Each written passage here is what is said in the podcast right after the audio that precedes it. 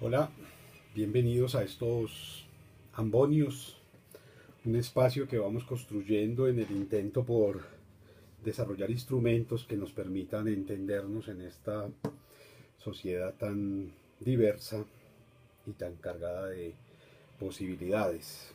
La, la experiencia intelectiva que intentaremos tener hoy tiene como base el acercamiento a la desnudez, un asunto que despierta ciertas sensibilidades justamente porque digamos que desde, siempre se nos ha enseñado a, tenerle miedo, a asumirla con ciertos niveles de sonrojo, de, vergüenza, y que sin embargo es, es quizás el asunto más más simple, más sencillo, más cotidiano, más nuestro. La desnudez, el reconocimiento del, propio cuerpo, la posibilidad de encontrarnos con lo que en esencia somos, eh, distanciados del maquillaje, distanciados de esa máscara que, representa la ropa, el atuendo, mm, los ornamentos. Eh, la desnudez ha estado, ah, digamos, imbuida de manera constante por un asunto mm, moral, por un asunto religioso, si se quiere. Entonces vamos a ver que intentar pensar esta, mm, este asunto de la desnudez compromete, entre otras cosas, asumir que eh, hemos sido, hemos sido sujetos religiosos desde siempre eh, vamos a ver que cuando uno empieza a hacer una especie de búsqueda, eh, de recorrido en torno a la desnudez, se va a encontrar que históricamente, desde siempre, la desnudez ha estado como una forma de reconocernos, como una forma de estar eh, en las distintas manifestaciones artísticas, artesanales. ustedes van a, a, recorrer, por ejemplo, de estos eh, iconos de la arquitectura primigenia, eh, las esculturas y las encuentran desnudas. digamos que el, primer momento de representación del cuerpo siempre es en la desnudez, siempre es en la desnudez. Eh, todas estas iconos que se encuentran, por ejemplo, en los museos prehispánicos de la prehistoria, todos están desnudos. Digamos, la, ropa allí no aparece de ninguna manera. Y cuando nos pensamos ya, no en un asunto estrictamente religioso, sino societal, vamos a encontrarnos con que la desnudez, la desnudez, por ejemplo, para los pueblos griegos, tenía una representación eh, simbólica muy importante. Digamos, los griegos hacían una cosa muy inteligente y es que separaban cuerpo de alma ellos lograban establecer esa separación y sin embargo en la desnudez lograban la comunión entre esos dos elementos que nos constituyen. Ese asunto espiritual y ese asunto físico están en la desnudez del, griego. Por eso todavía hoy el modelo eh, de desnudez de los griegos nos sigue habitando, nos sigue representando, lo seguimos pensando, lo, se sigue imitando en, las escuelas y las distintas manifestaciones de arte eh, porque allí está, digamos, en esencia lo que somos, en, la desnudez. Habrá que esperar, por supuesto. Vamos a ver, pensemos un momento a los griegos. Estos griegos logran encontrar en la desnudez, en la desnudez, la posibilidad de representarse como sujetos armónicos con el universo. Por eso es tan interesante que en, en, esas esculturas que todavía hoy la gente, bueno, hasta hace unos meses, pagaba para ir a ver a Europa, eh, y que representan todo este mundo clásico griego, eh, los hombres van a aparecer en esa desnudez, y vamos a ver que eso va a permanecer todavía en el tiempo, los hombres van a representar en esa desnudez acciones. Siempre el cuerpo desnudo del hombre se presenta para poner en evidencia formas de acción, de trabajo, de movimiento, dinámicas. Contrario a lo que sucede eh, con el, desnudo femenino. El desnudo femenino siempre se ha venido presentando como un asunto pasivo, quieto, eh, para observar o que observa.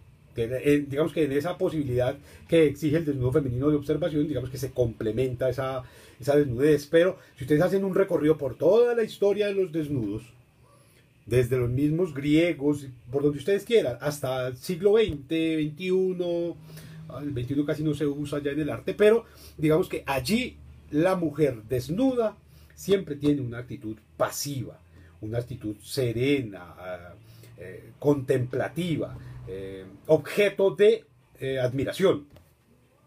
Ella mira, ella desafía si quiere con la mirada, pero está quieta, generalmente tendida, tirada, sentada. Esto, haciendo el recorrido es bien interesante, uno va a ver, por ejemplo, los cuadros más representativos en el siglo XX de Picasso, mayoritariamente son mujeres desnudas.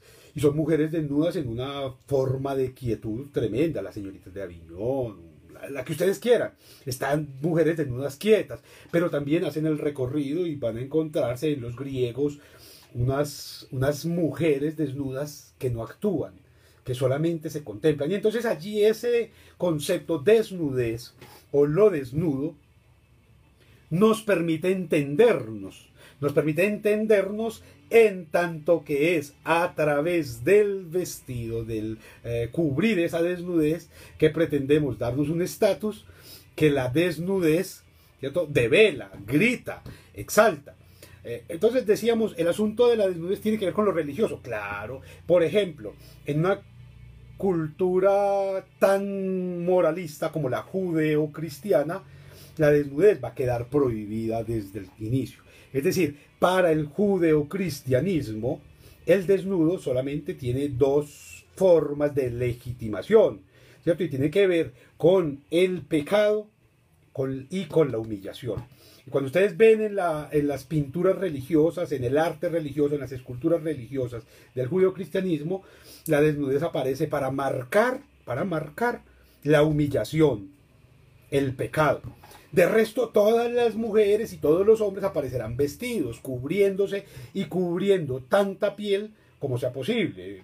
Hay un asunto bien interesante y es que si ustedes hacen el recorrido por el caso de las vírgenes, por ejemplo, las distintas formas en que aparecen esas que denominan en el judio-cristianismo vírgenes, todas están muy cubiertas. Hay, hubo solamente una que estaba alimentando a un niño y inclusive ha generado una cantidad de escándalos que en algunos momentos de la historia ha tenido que ser cubierta, ¿cierto? Y que es exactamente la misma expresión que en el siglo XXI, en el que se han colonizado tantos derechos, tantas posibilidades, tanta propiedad sobre el cuerpo, sigue develando esa vergüenza, ese asco que se tiene frente a determinadas formas de desnudez. Y entonces, por ejemplo, que una mujer alimente a su hijo eh, con las tetas, eh, como debe ser, que para eso son también, resulta hoy una especie de delito, de pecado, ahí hay un grito y hay quienes las humillan y las insultan simplemente porque en algún momento tienen que sacar una parte de su cuerpo para alimentar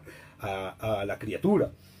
Entonces miren cómo allí la desnudez todavía hoy en medio de tantos derechos, de tantas posibilidades, sigue generando tremendos problemas. Si ustedes se dan cuenta, hoy, ya volveremos nuevamente a lo clásico, hoy en las redes sociales, en los medios de comunicación, la desnudez sigue siendo un problema. Entonces usted puede insinuar cosas, pero no las puede eh, decir, no las puede nombrar y no las puede mostrar.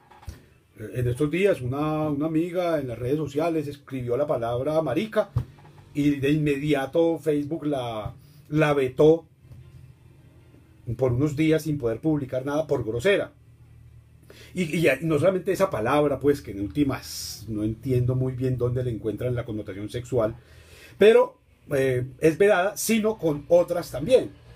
Hay otras formas de desnudez allí, que usted no puede mostrar los pezones, que usted no puede mostrar eh, sino determinada parte de la nalga y hasta determinada parte de la, puerta, de la pierna.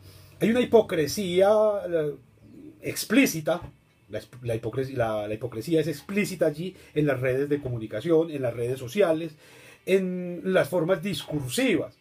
Al hablar hay palabras que tienen que ver con la desnudez, que no se pueden nombrar o que se tienen que nombrar a partir de unos referentes distintos. Y entonces uno no puede nombrar la genitalidad de manera explícita porque inmediatamente se convierte en una especie de pervertido, en una especie de sujeto dañado, en un descarado, en un eh, inconsecuente que eh, merece el escarnio público, merece la sanción, cuando simplemente se trata de cuerpo. Es decir, eh, yo en esto intento plantear una especie de desafío en tanto habría que identificar qué resulta más lesivo.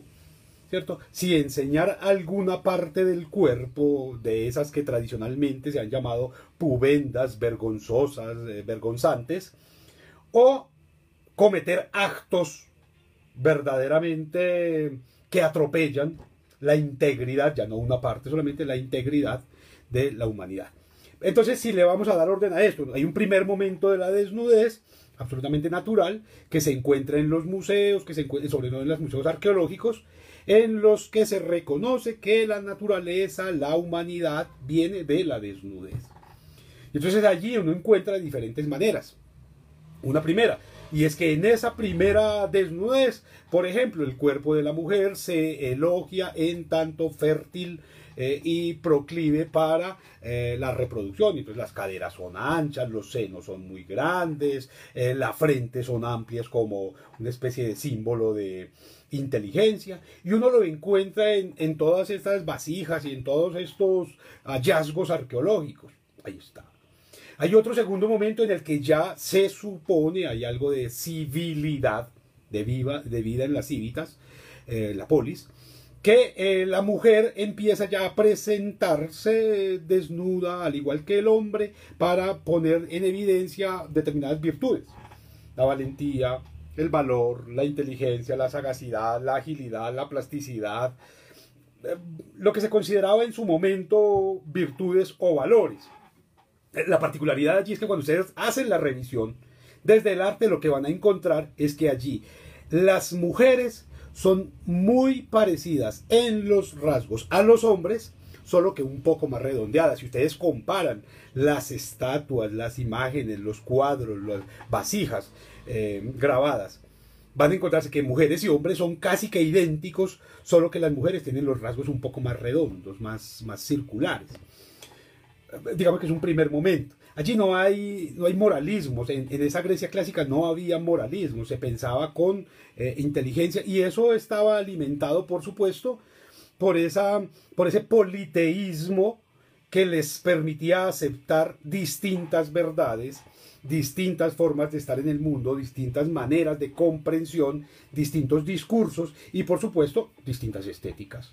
No había ningún problema con eso. Claro, los griegos eran un pueblo eminentemente comercial que tenían que aceptar al otro tal cual era, en tanto que ese otro, tal y como era, eh, servía como un instrumento de comercio para intercambiar, podía darme y comprarme también. Yo le podía dar y él me podía eh, ofrecer también. Entonces, allí hay un asunto que tiene que ver no solamente con la religión, sino con el comercio que nos permite asumir la desnudez con total tranquilidad. Hay una, cosa muy bella que tendríamos que pensarla hoy, cómo funciona en términos de globalización o de mundialización. Para esta globalización, ¿qué representa el desnudo? Sino una cosa pacata, tremendamente eh, vergonzante, que hay que castigar, que hay que cuestionar para acogerse a los principios morales de una religión que cada vez más está en desuso, porque cada vez más demuestra curas bendiciendo armas, bendiciendo fusiles, un discurso totalmente contradictorio y sin embargo son ellos los que están cuestionando si la falda está muy alta, si el escote es muy pronunciado, si ese pantalón se puede usar o no. Es desde el discurso religioso desde donde se cuestiona ese, ese desnudo que nos habita esencialmente, somos eso, ¿cierto? Habría que pensar un poco en lo que representan, por ejemplo, esas playas nudistas en las que la gente va tranquilamente, desnuda, camina, nada, habla, se recuesta, toma el sol y no pasa nada. A nadie se le ocurre en una playa de esas ir a tocar al otro, ir a manosear al otro, ir a fotografiarlo o a.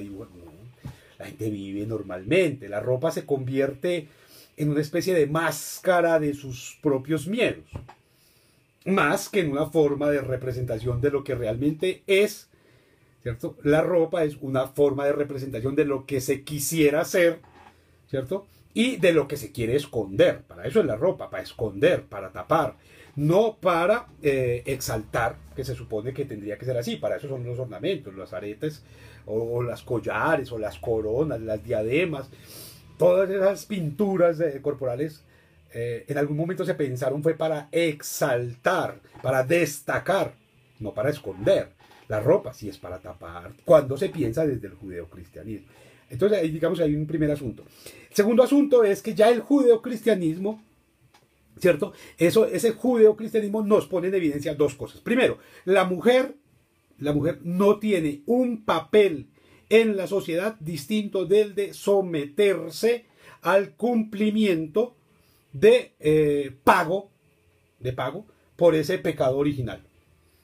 Eh, claro, en los griegos, como lo resalta eh, muy exactamente el profesor Jorge, la desnudez simplemente es una forma de establecer arquetipos para ah, la mujer, pues también para el hombre, hoy todavía uno se exalta cuando ve el Moisés, cuando uno ve todas esas esculturas maravillosas, uno todavía sigue confrontándose allí con esa belleza del cuerpo humano. Pero eso pasa en Grecia, en el cristianismo ya no. Es decir, en el momento en el que Roma se toma a Grecia y hace posible la implantación y exportación del cristianismo, ya todo esto cambia porque el cuerpo de la mujer desaparece. Eh, imagínense, alguien, por ejemplo, como, como los, los egipcios, ¿cierto? Los egipcios tenían frente a la desnudez un nivel de respeto tal que son los primeros que logran exaltar en la mujer ya no solamente la belleza, la armonía, sino la inteligencia. Entonces ustedes encuentran en las esculturas egipcias, ¿cierto? Ustedes encuentran allí eh, frentes muy amplias, como un símbolo de inteligencia. Pero eso solamente va a aparecer en los egipcios. Entonces uno se va a encontrar como eh, todos esos eh, representantes de los imperios ptolomeicos reconocieron en la mujer y en la desnudez de la mujer no una cosa vergonzante, pecaminosa o terrible, sino simplemente una manifestación de la inmensidad del espíritu humano, de la exaltación de los orígenes que habían dado lugar a la grandeza de ese pueblo, de esa civilización, de esa sociedad, de esas obras gigantescas que tienen que ver con... Eh, con el imperio egipcio. Pensar, por ejemplo, en alguien como Cleopatra es bien interesante porque es una mujer que no le teme al desnudo y que sin embargo por la vida del judeocristianismo se convirtió en una especie de pecadora, una cosa horrible, una especie de casquívana, de mujer fácil y es que era una vendida, una regalada porque se acostó con Marco Antonio, pero además con Julio César y le tuvo hijos a uno y a otro. O sea, no logran entender la inmensidad de un personaje como Cleopatra, que logra hablar un mundo de idiomas, desarrollar toda una teoría política, construir todo un universo para eh, fortalecer a su pueblo frente a un imperio naciente que era el imperio romano. Y todo eso podemos entenderlo es por la vía de la desnudez, por la vía del respeto por el cuerpo que tienen los egipcios. En el judio-cristianismo no, en el judio-cristianismo se opaca el cuerpo, se, se opaca, se tapa se cubre el cuerpo, so pena de ser eh, vergonzante frente a los demás. Dentro del judio-cristianismo lo que va a hacer y va a permanecer más de 10 siglos esa idea en la que el cuerpo es totalmente pecado y que tenemos que taparlo, que tenemos que cubrir. Bueno, hoy todavía, 20 siglos después, sigue siendo, sigue siendo absolutamente importante la manera hipócrita en la que el cristianismo muestra el cuerpo. para el cristianismo el único cuerpo desnudo que es posible es el del Cristo. Y es un cuerpo crucificado, sangrante, sudoroso, y se utiliza, se utiliza para generar terror, para generar culpa, para generar miedo no para atraer. Es decir, eso es muy interesante si ustedes lo van a pensar en términos de desnudos, como el judeocristianismo. Toda una forma de entender el mundo tan rica en imágenes, tan llena de posibilidades, escoge para representarse la peor de todas. Un hombre en una cruz semidesnudo, sangrante. Nunca eligió a un hombre jugando con los niños, en el caso del cristianismo. Jamás se le ocurrió un hombre conversando en la montaña. no se le ocurre un hombre departiendo con sus amigos, levantando muertos, eh, eh, curando ciegos. No, escoge para mostrarse la imagen de un hombre desnudo, sangrante, sufriente, muriendo, agonizante, poniendo la deuda otra vez allí de, de presente, pero es una deuda desde el desnudo. Y ahí es donde hay algo muy importante, porque ese es el único desnudo que es válido en el cristianismo. De resto, todas las veces que ustedes encuentren, por ejemplo, en las representaciones artísticas del medioevo, desnudos o los encuentran en el pecado, Adán y Eva, y ya de ahí vamos hasta el Apocalipsis, hasta el final del mundo, y en el final del mundo vuelven a aparecer los desnudos. Pero entre esos dos momentos, el pecado y el Apocalipsis, el pecado original y el Apocalipsis, lo que hay es gente tapada, gente cubierta totalmente. De hecho, hoy, en el pleno, en, pleno 2020, es bien interesante que todavía se sigue recurriendo al renacimiento, posterior a la Edad Media, al renacimiento para vestir santos. Para vestir santos. Es decir, esos santos que usted ve en los cuadros, esos santos con los que usted viste los pesebres, a los que se adoran en algunas iglesias, todos esos santos están vestidos no como se vestían en su época, sino como, se, como los vistieron en el Renacimiento, con la moda, los colores, las texturas y las formas y los diseños del Renacimiento.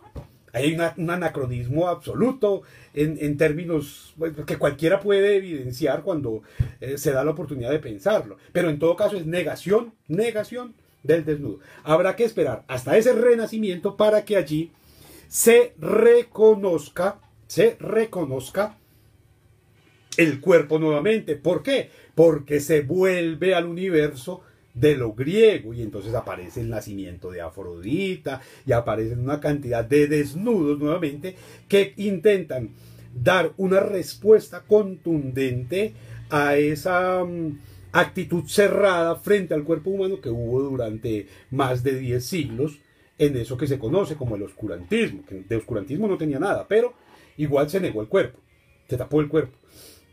Pero en el Renacimiento vuelve a aparecer vuelve y aparece el cuerpo, el cuerpo desnudo, ¿cierto? Pero con una condición maravillosa.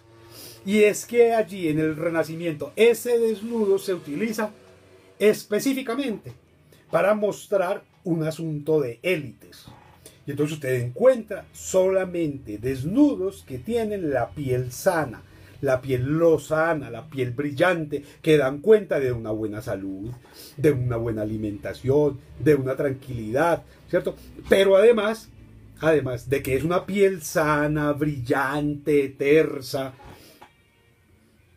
es una piel clara, blanca. Es decir, aquí no hay mestizaje todavía, aquí todavía no hay mestizaje, aquí no hay negros, aquí no hay indígenas, aquí no hay nada de esto. El desnudo es únicamente legítimo durante el Renacimiento para los blancos, para no para los esclavos. Esto es un asunto totalmente de. Entonces el desnudo me viene también generando unas condiciones bien interesantes que si ustedes lo quieren pensar en el siglo que estamos, en el año en que estamos, es el equivalente a cuando usted pensaba o piensa todavía en una puta y cuando piensa en una webcam.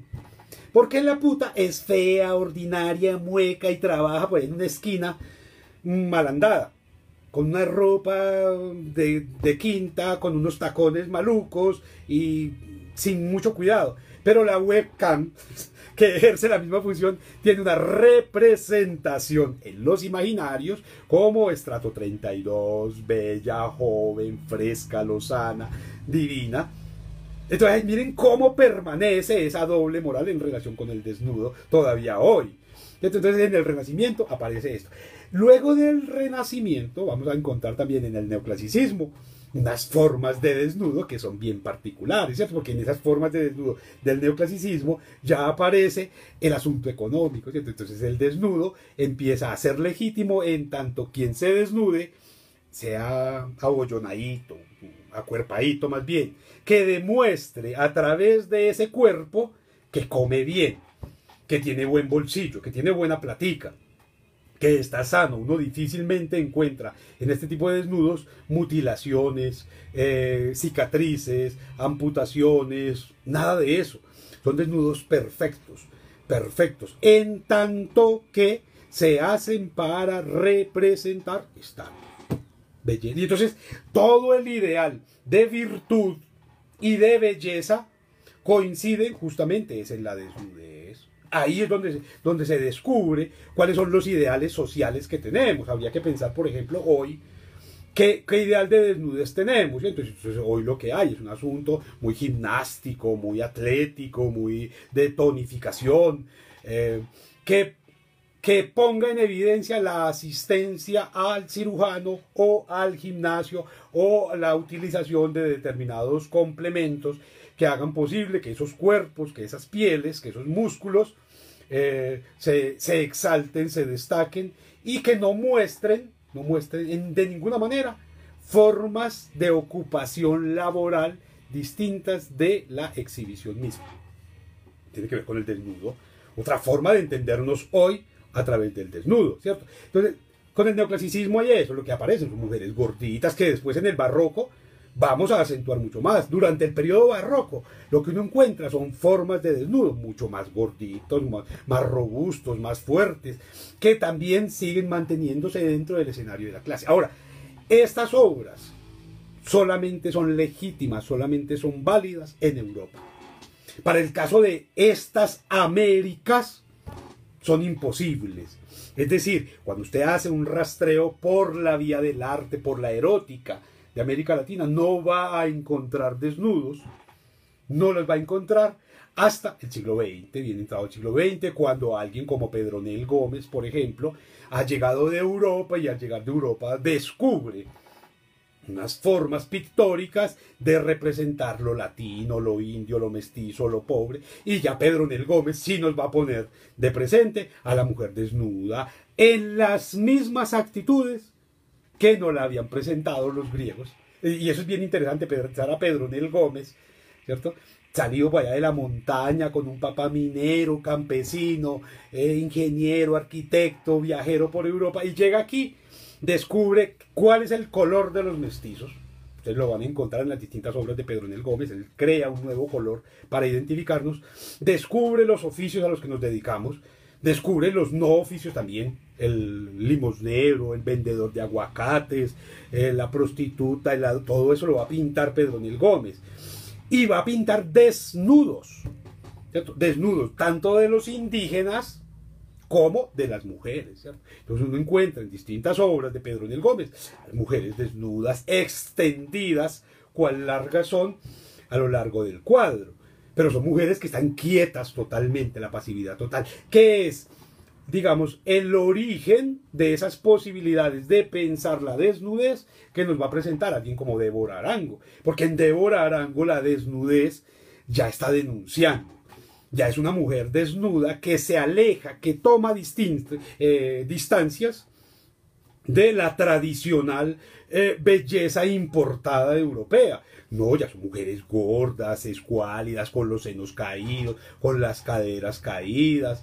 Eh, ya Débora Arango da un paso adelante de Pedro Nel Gómez. Se adelanta a eso, que después usted puede hacer el proceso de seguimiento y encontrar, intentar buscarlo por, por lo menos en, en, Vélez y no lo va a encontrar. Pero, pero también se puede ir hasta Botero. Y en Botero va a encontrar otro tipo de desnudo totalmente distinto.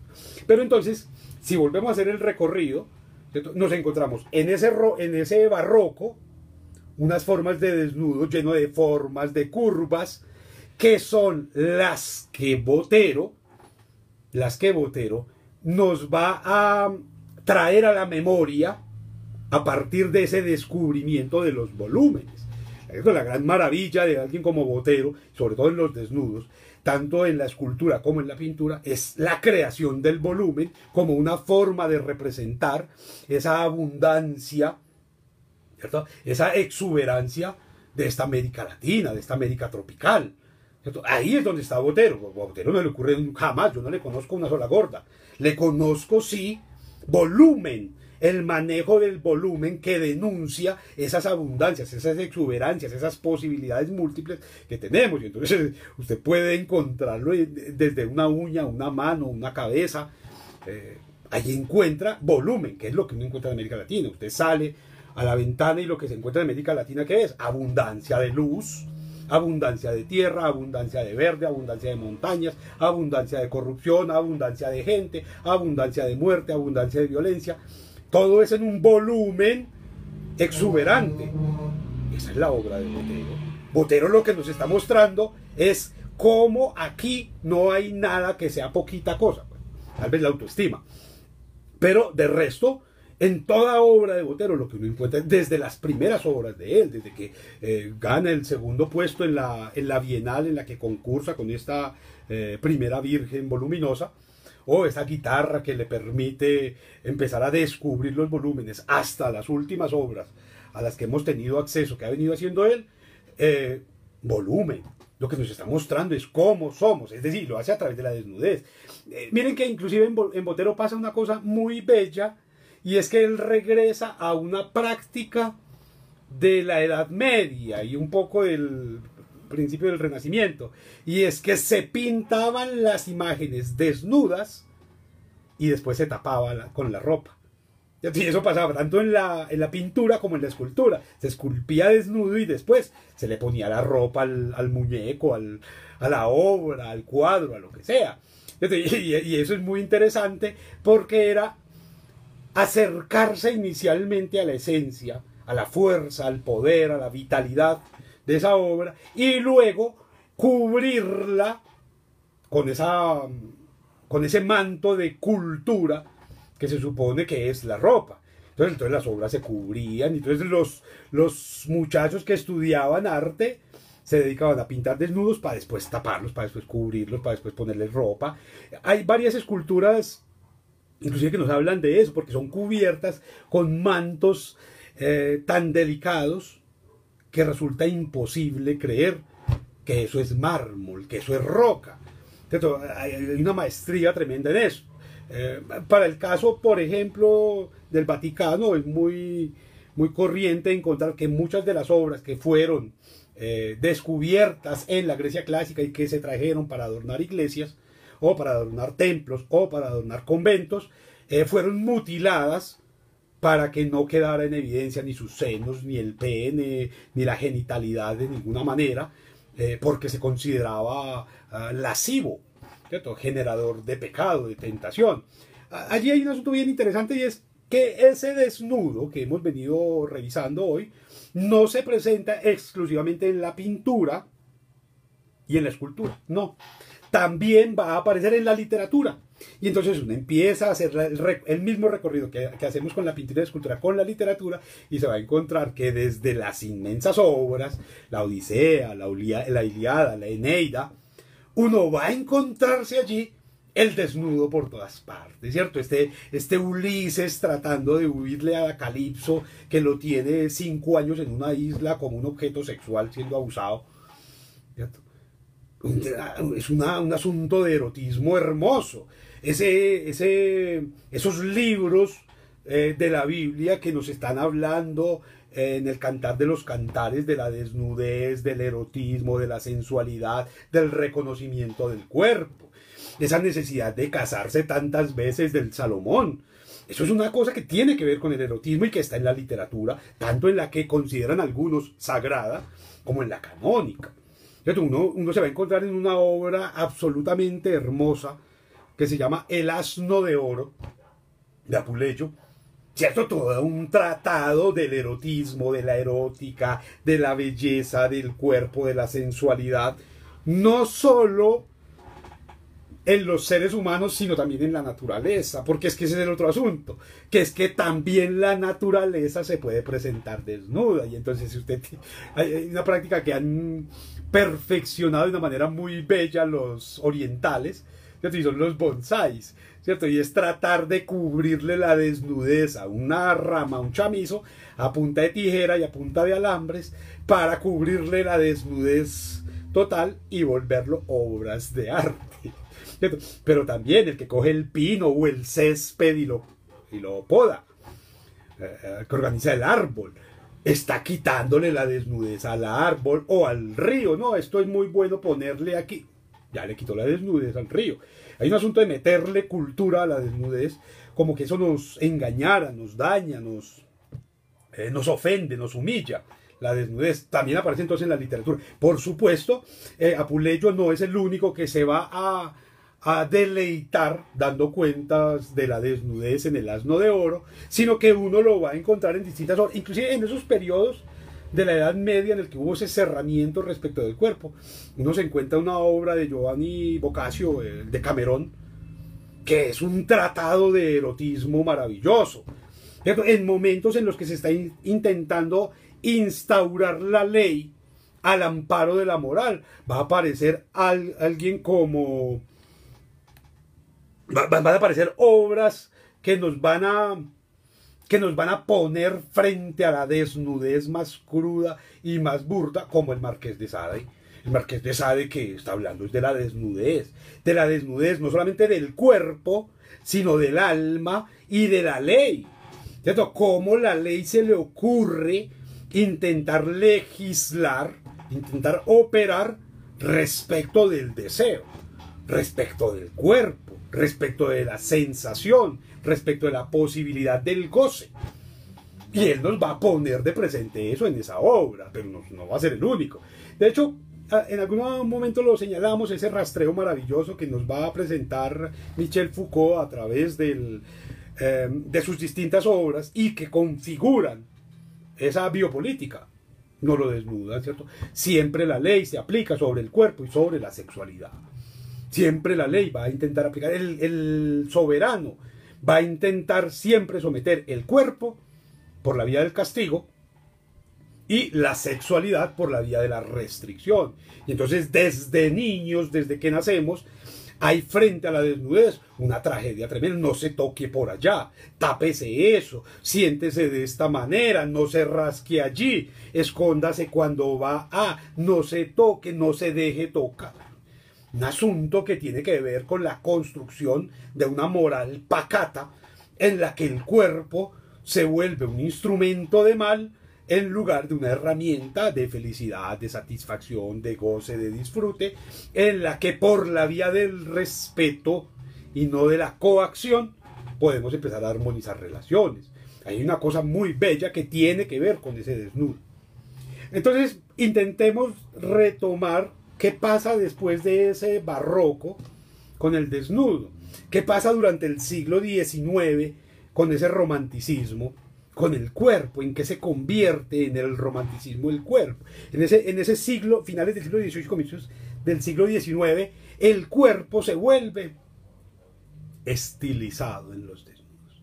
Entonces ustedes van a encontrar en la pintura, en la literatura, en toda la, en la música, en todas las formas de arte, unos seres representados en sus cuerpos que son imposibles, que son imposibles realmente. Y entonces se tienen que armar por la vía de restricciones físicas, por la vía de corsés. Entonces la mujer tiene que poner un corsé, se tiene que poner unos zapatos chiquiticos que no le dejen crecer el pie, se tiene que poner determinadas prendas que impidan que ella vaya muy lejos sin la ayuda de un hombre. Porque hay un asunto que tiene que ver con eso, con el control. Porque el desnudo, desde sus primeras apariciones hasta hoy, es un asunto de género, es un asunto patriarcal, so pena de ser, de pasar aquí por esos discursos malamente de moda en este momento. Pero el desnudo es un asunto, es un asunto de hombres, para hombres independientemente, y eso es lo que nos permite entender por qué las mujeres en los desnudos siempre son pasivos. Botero precisamente tiene una obra maravillosa que es La mujer en el paraíso, que es una mujer desnuda, parada, pues, parada al lado de, un árbol con la serpiente allí, y con tacones. Y con tacones. El Eladio Vélez tiene otra, ¿cierto? y es muy bello porque es una madre eh, planchando con tacones. Y entonces es como a la mujer generalmente en las distintas manifestaciones de la de representación artística a partir del desnudo se le imponen se le imponen eh, instancias que eviten que salga corriendo en la pornografía. Eso es súper práctico. A las mujeres, pueden estar en pelotas, pero les ponen tacones, les ponen zapatos, les ponen esposas, les ponen cosas que les impida moverse, impida eh, disfrutar a partir de sí mismo y no del sometimiento de lo que son a un otro. Entonces, hay un asunto que también tenemos que ver a, a, través de esas formas de la pornografía. Cuando uno empieza a ver esa picaresca que aparece en la literatura, lo que encuentra es eso, ¿cierto? Son mujeres que tienen que disfrutar de su cuerpo, de su desnudez, clandestinamente escondidas. Uno intenta encontrar todo este asunto de los desnudos, por ejemplo, o del cuerpo, en algo como el Quijote de la Mancha. Y, es muy complicado, porque todo el tiempo se está escondiendo, se está tapando la desnudez. ¿cierto? En las distintas maneras, en las distintas maneras de reconocimiento del cuerpo, lo que encontramos es hipocresía, es norma, es ley, es el, el sacerdote, el clérigo, el monje, la monja, la religiosa, imponiendo trapos. Si ustedes hicieron la lectura eh, cuidadosa de algo como eh, Humberto Eco, El nombre de la rosa, el gran asunto allí con qué tiene que ver, con la sensualidad, con el erotismo, con la capacidad de conquista, de seducción del otro. Y la seducción del otro no por la vía del conocimiento, sino por, por la vía del cuerpo, por la vía de, la piel. Y entonces al pobre Atzo de Melk, ¿cierto? Le, le, corresponde disfrutar de la desnudez de una mujer en una cocina a cambio de un pedazo de carne, para, que ella pueda comer, y eso le va a costar la hoguera. Al pobre de Melk, un adolescente, un mozalbete de nada, le está vedada el reconocimiento de su propio cuerpo.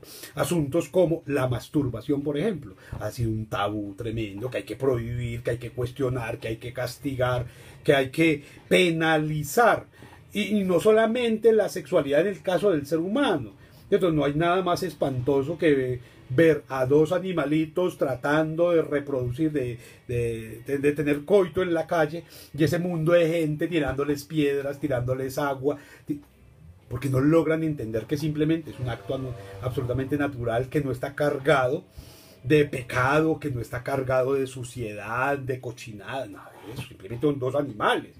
Pero entonces generan todo ese tipo de evidencia de lo pacatos que somos, de lo hipócritas que somos, de lo moralistas sin reflexión que somos esas formas de vestirse, por ejemplo, en las que tiene que poner una corbata para taparse hasta lo último, tiene que poner, en su momento ponerse un sombrero para representar cosas que no podía mostrar, y las mujeres tenían que ponerse unos, unos eh, miriñaques que tenían que esconder eh, la grandeza o no de sus caderas, porque el desnudo es una cosa eh, terrible. Entonces tenemos el desnudo como una representación doble, siempre de un lado, fertilidad y de otro lado, poder. El desnudo siempre tiene que ver con eso, o con fertilidad o con poder. Entonces, para la fertilidad, entonces se utiliza el tipo modelo eh, eh, mujer de traqueto. La teta grande, la cadera grande, el labio grueso, el pelo largo.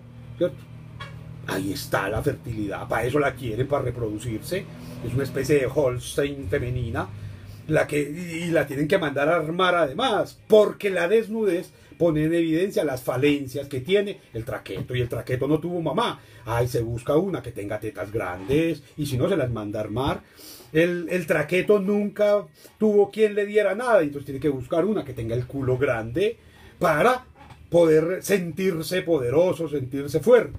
Entonces hay un asunto que es bien interesante en términos de lo que representan esas desnudeces todavía hoy. Pero intentar encontrar una desnudez serena, tranquila, limpia, natural, representa absurdo. Quizás el gran momento para entenderlo. En, en las revistas de arqueología, de antropología, se presentan los desnudos sin problema.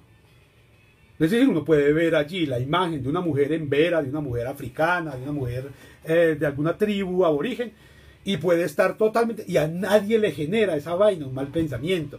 A ningún pelado se le ocurre, ay, voy a ir a, voy a llevarme esta revistica para el baño. No. Porque también allí hay otra forma de representación de lo social, Pero en una revista, estas vainas de sojo, revistas pornográficas, ahora por la vía de la, de la red, Cualquier mujer que medio deje caer la tira del vestido, inmediatamente es escandalizado porque o se va a bajar del carro y deja ver un poco la pierna o la entrepierna.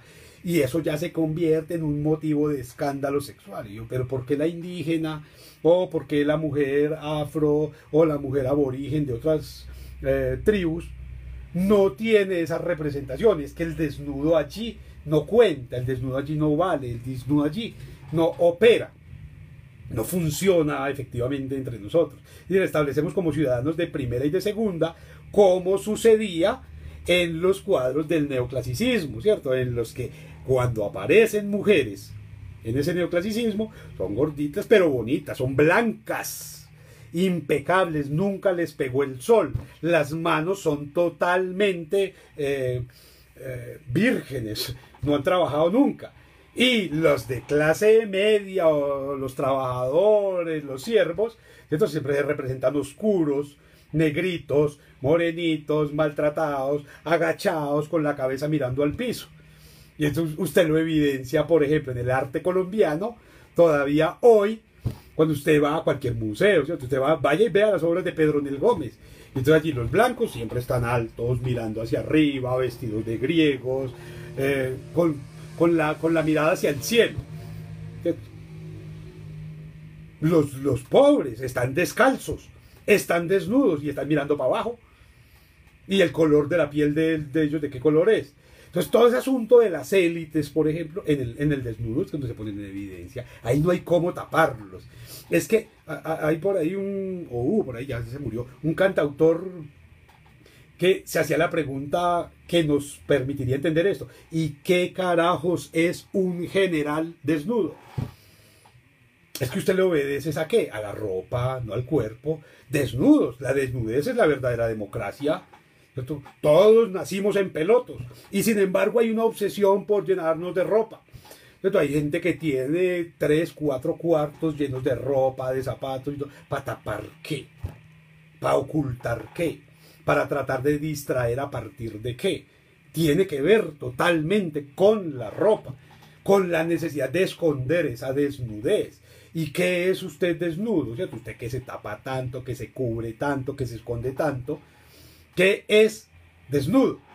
O sea, uno de estos políticos corruptos, ¿cómo era en peloto? Ah, a ver, ¿qué, poder puede inspirar? Eh, eh, cuando uno tiene acceso a, a, estas imágenes históricas, uno intenta pensar en ese Bolívar desnudo, por lo menos nadando en el río Magdalena. Y uno encuentra un Bolívar ñurido ahí, que eso lo único que inspira es lástima, ¿cierto? Pero una vez que lo visten, ojo, no se viste, que lo visten de general, entonces la grandeza del gran libertador de cinco naciones, bla, bla, bla. ¿Quién libertó las naciones? La ropa, no él. Él era un culicagado de 1,55 de estatura. 1,55, imagínate la vergüenza desnudo, eso no es nada, eso es un pelado, un chiquito, un niño. hay un asunto que tiene que ver con cómo asumimos la desnudez hoy, ¿cierto? ¿Cómo es posible, por ejemplo, que en las universidades hoy, hoy, se impongan todavía uniformes y mucho más en las ciencias sociales, qué vergüenza se pongan uniformes para evitar que las niñas tengan la tentación de ir con ropa demasiado sugestiva. Uniformes en una universidad, uniformes en un colegio, uniformes en una guardería, ¿cierto? Cuando se supone que estamos buscando la igualdad, la equidad, eh, las formas equitativas de compartir, ponemos uniformes le ponemos uniforme al otro. a, los profesores los he visto uniformados en algunas universidades, como, para, que se tapen, para que no vayan a mostrar. Hubo una universidad en la que tuve la oportunidad de trabajar, eh, la de Medellín, que inclusive le entrega al profesor cuando lo contrata un manual de vestido. Vea, usted se tiene que vestir siguiendo las reglas de este manual. Otra universidad en Medellín, usted no puede venir aquí en sandalias. Oiga, la desnudez del pie les resultaba ofensiva, lesiva, agresiva. La desnudez del pie. Usted no, se puede, no puede venir en camiseta. ¿Cuál es el problema ahí? A ver, ¿por qué no nos sentamos y nos pensamos como seres humanos? ¿Que quien va a dictar la clase es la chaqueta, la corbata, el chaleco? ¿O soy yo? Entonces a mí me, usted tiene que cortarse el pelo porque si no se convierte en un, una especie de pecado, de mala influencia para los estudiantes. Usted no puede asistir a una reunión si no es con determinados trajes. Inclusive, se llega a la barbaridad de que hay restaurantes, la gente va y paga a restaurantes donde no lo dejan entrar si no tiene determinado traje, determinados zapatos y determinados atuendos. Determinadas discotecas hacen eso. Hay unas que tienen un letrero que creo que nos permite eh, ir cerrando todo esto. Nos reservamos el derecho de admisión. Es decir, tienen a la entrada unos jueces que son capaces de decirle por su apariencia, por su color, por el tamaño de su nariz, por su altura, por el tipo de zapatos que tenga, por el tipo de ropa que lleva, usted no puede entrar aquí, aquí solamente entra la gente que esté vestida de determinadas maneras. Hay un asunto bien interesante. Yo, recuerdo que en, en la universidad donde estudié el pregrado, estaba prohibido que las niñas, o las mujeres más bien, asistieran a la piscina, tienen, una gran, tienen dos piscinas allí, estaban, está prohibido determinados trajes de baño para las mujeres en esa piscina. En una universidad que se supone que es el alma mater de la raza, invicta en su fecundidad. Y está prohibido que las mujeres vayan en trajes, eh, ¿cómo llamaban eso? Hilo dental. Es un traje, van para la piscina y tenían a alguien en la puerta de la piscina supervisando el tamaño del vestido con el que las mujeres iban a meter a la... o los hombres también, les que no fuera una pantaloneta demasiado sugestiva. ¿Qué carajo? ¿Qué es este miedo a la desnudez tan, tan bárbaro que hay? Es una desnudez que se evidencia en la escuela, que se, a través de los uniformes, que se evidencia en la iglesia a través del pecado, de la reiterada cuestionamiento de pecadores y de magdalenas, a quienes no usen la ropa que ponga al sacerdote en evidencia como ser humano. Allá es un asunto que tendríamos, tendríamos que pensar también y es como la desnudez eh, como concepto también se vincula con el discurso, es decir, yo puedo desnudar la verdad la verdad al desnudo, pero también puedo desnudar una institución, un acto, desnudar una pared, desnudar un cuadro. Ahora pensando en lo de la pared, caigo en la cuenta de que una de las obras más icónicas de Pedro Nel Gómez en el Museo de Antioquia, por ejemplo, que representaba eh, algunas mujeres desnudas, por mucho tiempo, por más de 20 años, estuvo cubierta con cortinas para que las personas que fueran a esa oficina en donde estaba ese, cuadro no fueran a sentirse agraviadas por la desnudez. Inclusive hubo un alcalde que intentó pintarlo, dañar esa pintura por cuidar la moral. ¿Y porque quién se preocupa por cuidar la moral de la falda de la niña, del escote de la mujer, de la espalda descubierta, del tatuaje que sugiere? No se preocupa más bien por desnudar la corrupción de algunas instituciones, los crímenes de determinados funcionarios. Pero preferimos tapar la desnudez, ¿cierto? Que ser capaces de enfrentarnos a esa otra manera brutal de la verdad, que son los actos humanos, que no tiene que ver solamente con la desnudez. Como pensamos, por ejemplo, en este escenario nos va a dar para, para mucho las prótesis. las prótesis. Porque esa necesidad de imponer fórmulas perfectas de un cuerpo que eh, nos muestra, nos grita a diario que no lo es, que está lleno de posibilidades, que está lleno de diferencias, como la sociedad. Y sin embargo, las prótesis hay que taparlas, hay que esconderlas, ¿cierto? La ceguera hay que taparla con unas gafas. El ciego no se pone unas gafas para él, se las pone para que el otro no sea capaz de ver, no, para que el otro sea capaz de mirarlo a la cara sin tener que encontrarse unos ojos huecos allí, unos ojos eh, cerrados totalmente, imposibilitados para ver. ¿Para quién se pone las gafas el ciego? Para el otro, no para él. Y el ciego, ¿cómo ve pornografía?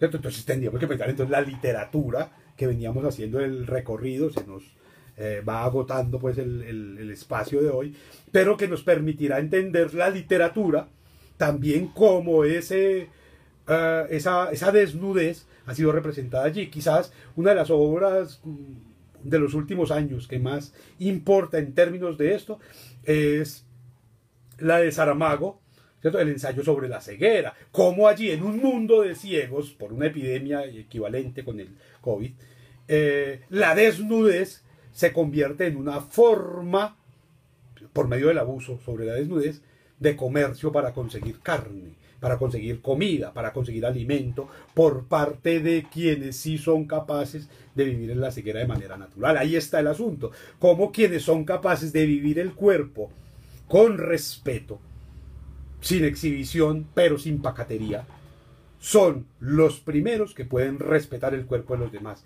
La pornografía y todo este asunto que tanto escandaliza hoy, con toda la razón del mundo seguramente, respecto del abuso de niños, respecto de la exhibición, la venta y la trata y el comercio de mujeres, también de hombres ahora, solo es posible en la medida en que desde niños nos han impuesto la ropa como una forma de control social, que genera, por supuesto, unas actitudes, unas curiosidades, unas expectativas por la desnudez. Y entonces el niño aprende muy rápido que hay que ir a mirarle los calzones a la amiguita, que hay que buscar la forma de levantarle la falda a la otra o levantarle la blusa para verle la teta. Porque eso está prohibido y al estar prohibido, ¿cierto? Se vuelve tentador, es un asunto absolutamente humano. En el arte pasó de lo mismo, en el arte nos va poniendo en evidencia la doble moral con la que las distintas sociedades en distintos momentos se ha entendido, se ha asumido y ha procurado superponerse sobre otras sociedades. Para nosotros hoy el modelo de sociedad eh, que tenemos tan determinada, por ejemplo, por una sociedad como la norteamericana, el ideal de belleza, de cuerpo, tiene que ver con lo norteamericano ¿Y dónde carajos queda lo latino? Entonces uno ve a las mujeres latinas haciendo dietas, blanqueándose con cremas, con maicenas, con cuanta carajada, para poder parecer gringas, pintándose el pelo para poder parecer monas, porque les parece espantosa la desnudez de sus crespos y tienen que plancharlo, porque le parece espantosa ¿cierto? La, negrura de su cabello y lo tienen que pintar de amarillo, eh, grilla de amarillo, oro de amarillo norteamericano, para poder sentirse ella misma y ser reconocida por los otros como bella en esa desnudez que representa su cara sin lavar. Hay un asunto que tiene que ver también con esas formas de poder representativo desde los modelos que tenemos, en este caso eh, latinoamericanos, desde Norteamérica pero que ha estado supeditado también al europeo. los, apellidos es otra, otra de las fórmulas que más adelante seguramente iremos explorando. Muy bien, hasta aquí estos ambonios, espero que mm, nos volvamos a encontrar. Les agradezco su presencia y nada, que tengan un feliz resto de jornada.